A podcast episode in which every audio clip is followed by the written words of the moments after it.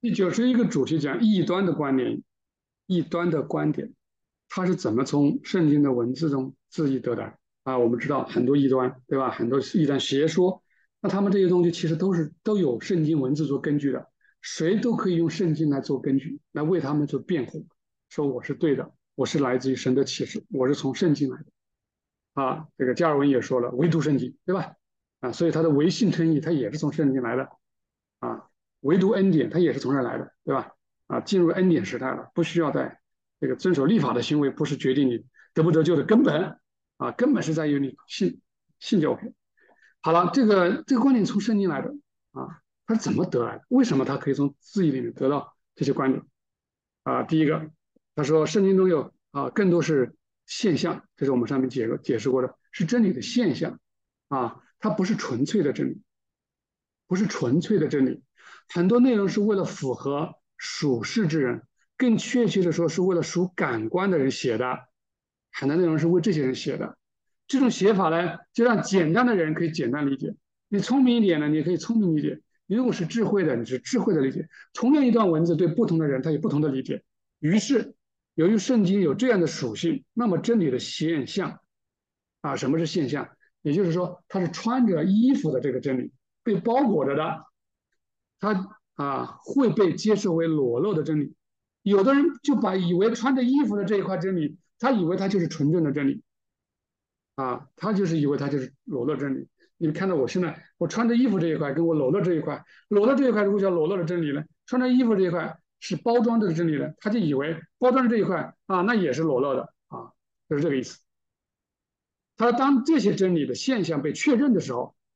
你把这些逻这个这个这个呃包装的真理啊，也就是给你属世属感官人看的这些文字，你认为他就是他就是说的对的啊，神是看神杀人，那就是神一定杀人啊，然后就开始来辩证神为什么杀人，为什么惩罚人，那当然是好的了，还不是为了你好的杀你。啊，为了你好的惩罚你，啊，说是惩罚你是为了你好啊，一是罚罚你，呃，这个是为了教导你，为了让你，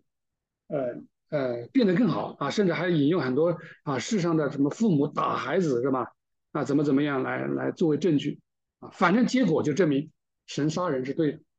啊，神让你残疾也是对的，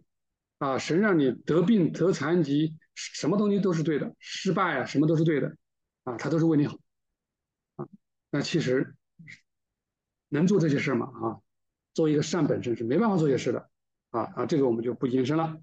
他说，当这些真理的现象被进一步确认的时候，那就称为伪谬，啊，伪谬，既伪又谬，啊，真对应的就是伪，你说你是理，对应的就是谬，啊，这是人为的。伪一个人一个为，人为的是你自己人为去操作的，但这些这样做是由那些认为自己比其他人更有智慧的人所为，尽管他们实际上并不是真正有智慧，确实如此。往往做这些事的人都是那些很有认为很有智慧、很有学问的人，对吧？他会用很多的道理来证明啊，乌鸦是白的，他也能证明，因为智慧是在事实得到证实之前就看出。它是不是真的？什么叫真正的智慧？就没有证明之前，我就能看得出来它是不是真的，而不是随心所欲的证实任何事物。你想怎么证明就怎么证明，这个不能说你叫智慧。真正的智慧，你不是证明出来的，你看就知道它是真是假。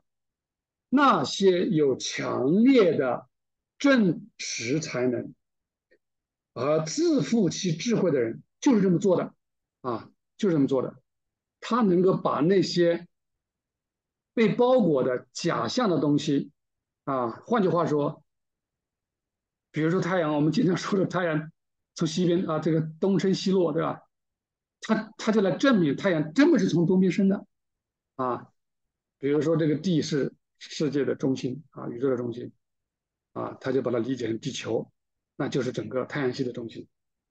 你如果说这是假的，对，那他肯定把你给啊，怎么怎么样？后面很多的我们在文艺复兴后面的这个思想大咖觉醒时间不就知道吗？对吧？你说你是日心说，那肯定麻烦，对吧？一定是地为中心的啊，它可以证明地球就是中心啊，而那些真心爱真理的人，被真理所感动，因为这些真实的，他会应用到生活当中。他们被主所启示，并从他的光中看到真理；而那些只依赖于自己的人，从自己的光中看到的，就是伪谬。啊，自己的光一定是伪。啊，瑞登堡在书中经常举了一些什么蝙蝠啊、猫头鹰这些这些人啊例子。好，第二个，他说真理的现象，现象嘛，就是讲穿着衣服的真理，它会被理解为裸露的真理。就是刚刚上一节我们讲的，把它当成裸露的真理，而且还来证明它、维护它啊，结果就变成了伪谬啊。这一节讲的还是一样的道理，所以我们就不重复。但是有句话我们要补充一下啊，他说有些人，对吧？他说假设哈，我基督教国家里面，对吧？有些人简单的，他说圣经是神圣的，然后呢，实践这么说的，我就虔诚的按照里面生活啊，他不会是。自身陷入伪谬之中，啊，伪谬之中，陷入伪谬之中那些人是，他生活中他不是变好了，他活在邪恶之中，他自我控制欲，啊，他的这种这种邪恶的东西他一直在，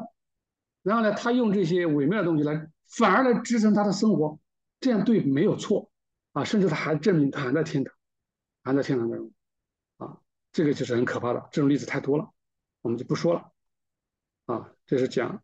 啊，讲这个，啊，伪有的人是，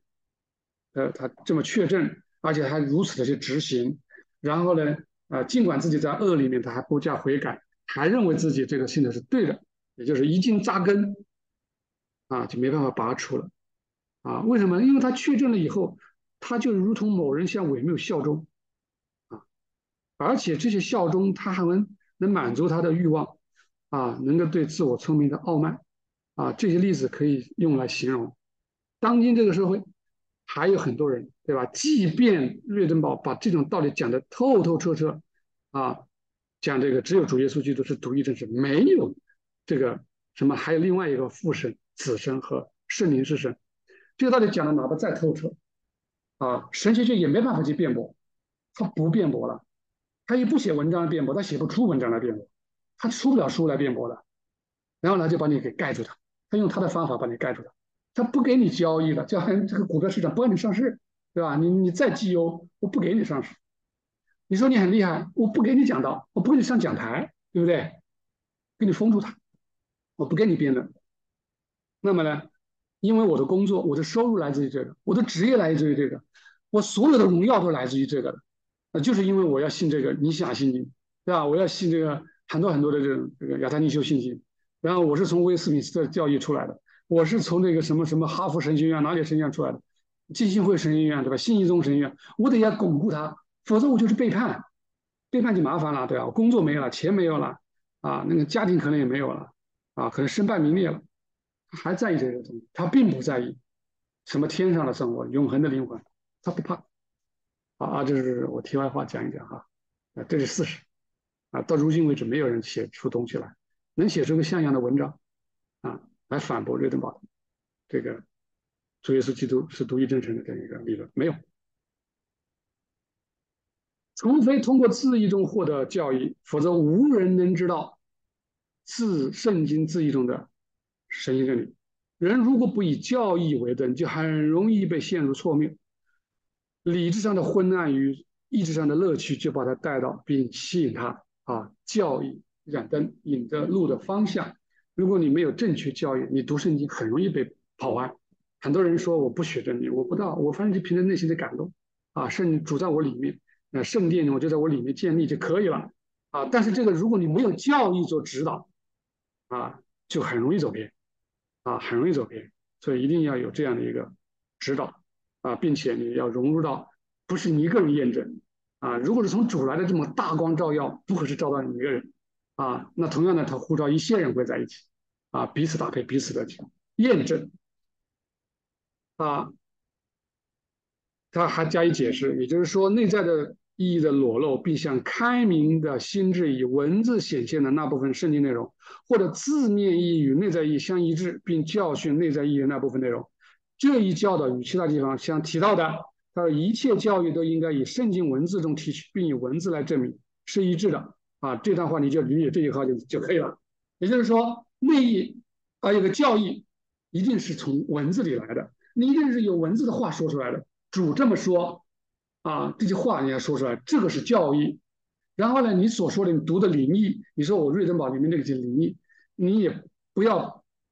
极端到什么程度，我不要文字了，对或者说我不用文字来表达了，我就用内义表达。你你看内义的人，你就会发现，他他讲的东西，如果你不以文字，不以圣经文字来作为他证明的对象，他也容易被坏人利用，因为他也可以学对应学啊，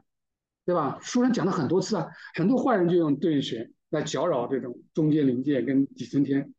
啊，他有这个本事啊，一样的道理，所以一定是用圣经文字，因为主就是圣经，啊，他说因而就内在意义本身，它在某种程度上对每个人都是开放的，因为他们的外在是基于内在的，也就是说，对那些啊那些内心之人是敞开的，尽管他们不晓得是什么内在意义，这句话也讲得很透彻。对吧？你所有人看瑞登堡书，你读初中文化、高中文化、大学啊，硕士、博士，你怎么样都好，你读有的人读得懂啊啊，除非你翻译错了或者翻译的故意翻译的深奥啊，你可以很简单的看得很清楚的啊。然后这些书我也拿给初中人学生啊，我以前教初中的时候，那些初中生，我们整个班也在读《善与圣之》啊，还读英文版啊，英文也没那么复杂